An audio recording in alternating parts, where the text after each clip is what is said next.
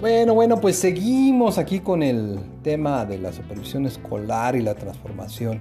Decíamos que la idea de mejorar una escuela implica el cuestionamiento de lo existente y la producción de la transformación. Cambiar las condiciones para el aprendizaje. Ese es, en síntesis, el sentido de la, de la supervisión escolar.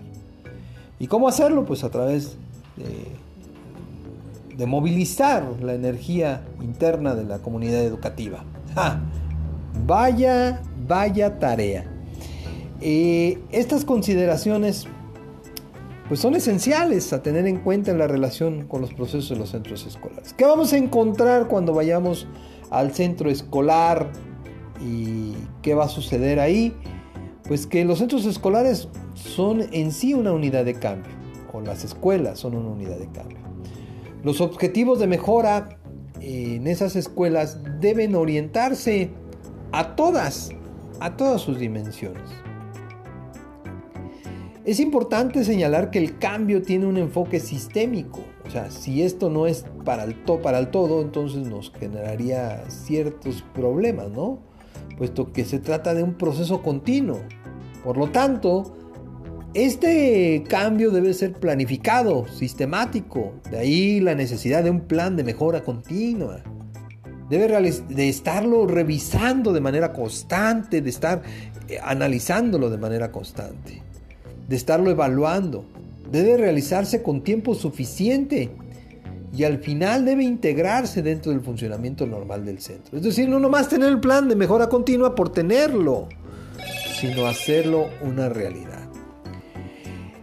El cambio educativo, más que implementar propuestas externas, es un proceso de aprendizaje de la escuela. Cuando nos llega una nueva reforma educativa, lo primero que queremos o que creemos o queremos hacer es entenderla. Y queremos entender cuál es la propuesta externa. ¿Qué es lo que quiere este gobierno o este nuevo gobierno o los gobiernos pasados? Del tema educativo. A final de cuentas, nosotros somos obreros del sistema educativo. Y somos ejecutores de un currículo. No somos diseñadores de currículo. Como consecuencia, el cambio educativo debe de atender a propuestas externas. Es en sí un proceso de aprendizaje en la escuela. Otro aspecto más es que el foco del cambio eh, son las condiciones internas y la cultura del centro. En nuestro estado, el foco de cambio en el sexenio pasado, pues no se dio simple y sencillamente por una negación a una aberración total de querer evaluar para despedir. Entonces no podemos hablar de un centro educativo donde se quiera hacer la mejora del centro o de la escuela cuando se producen esas condiciones externas e internas, en las que incluso se dividió al magisterio. Se dividió entre los que sí querían evaluarse y los que no querían evaluarse. Al grado tal que algunos nos dieron el título nobiliario, el título nobiliario del, del peñismo de idóneos. Qué mal estuvo esa situación. A hoy, a años después, pues lo seguimos recordando. Algunos no tendrán memoria y se juntarán el agua y el aceite para volver a tomar el poder. Pero nosotros sí tenemos memoria. Los supervisores que tenemos memoria nos acordamos de una, que hay una necesidad de liderazgo interno y externo que conjunte la visión y la acción de la escuela.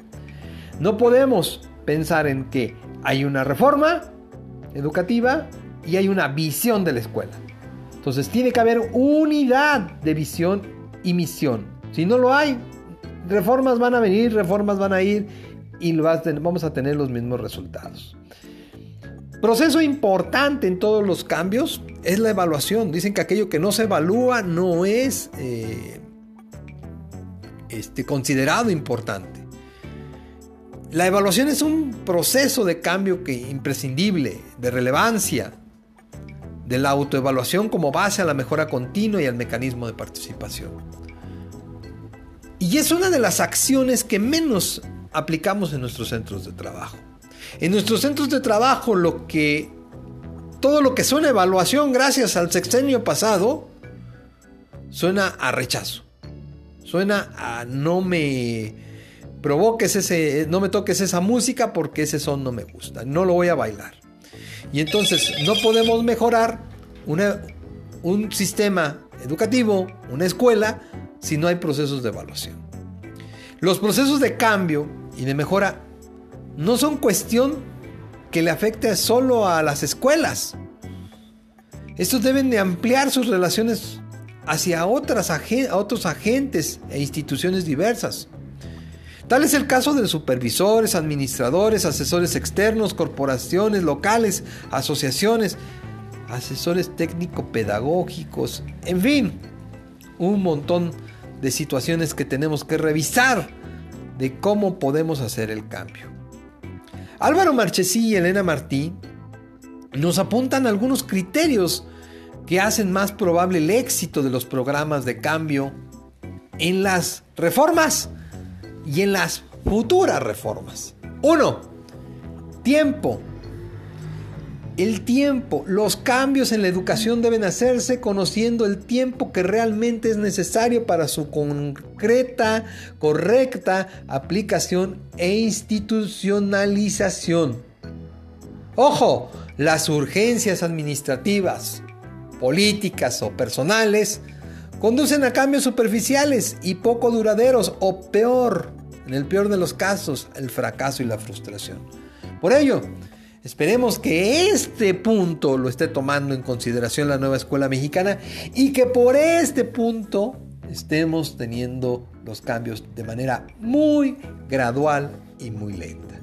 Y bien, aplaudo que esto de las urgencias administrativas, como fue el plan del sexenio pasado eh, de Enrique Peña Nieto, que tenemos hoy en nuestras escuelas eh, de educación primaria un plan 2011 y un plan 2017, eh, lo que yo llamo la enchilada pedagógica con la nueva escuela mexicana.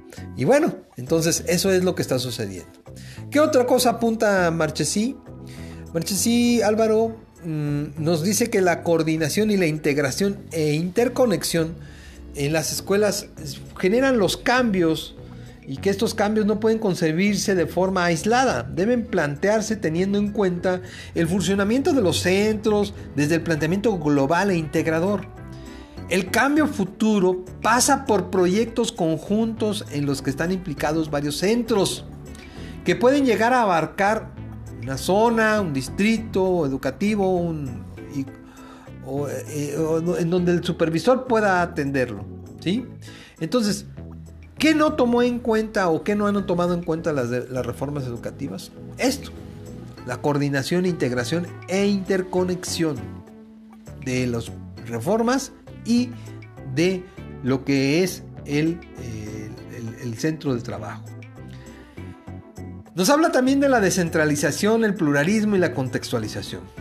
Fíjense que los cambios educativos, incluso los que son diseñados fuera de los centros, como todos son diseñados fuera de los centros. Los que son diseñados dentro de los centros caminan muy bien, algunos conozco muchos y van muy bien, aunque tienen también sus tensiones entre compañeros que tienen diferentes formas de vivir y de entender la educación. Eh, nos permiten eh, desarrollar innovaciones que se adapten a las características específicas del entorno social y cultural de cada centro. Y esta es la pregunta que siempre me he hecho. ¿Por qué un currículum único? ¿Por qué no dejar, como lo planteaba autonomía curricular, no nomás en, un, específico, en un tiempo específico, sino una autonomía de, de currículum en cada una de las especificidades del Estado? ¿Por qué? Por una simple y sencilla razón, compañeros. La razón es el control del Estado hacia sus gobernados. Marchesín maneja que la transformación de la cultura de los centros, el cambio educativo para tener éxito, exige de cambio de la cultura del centro.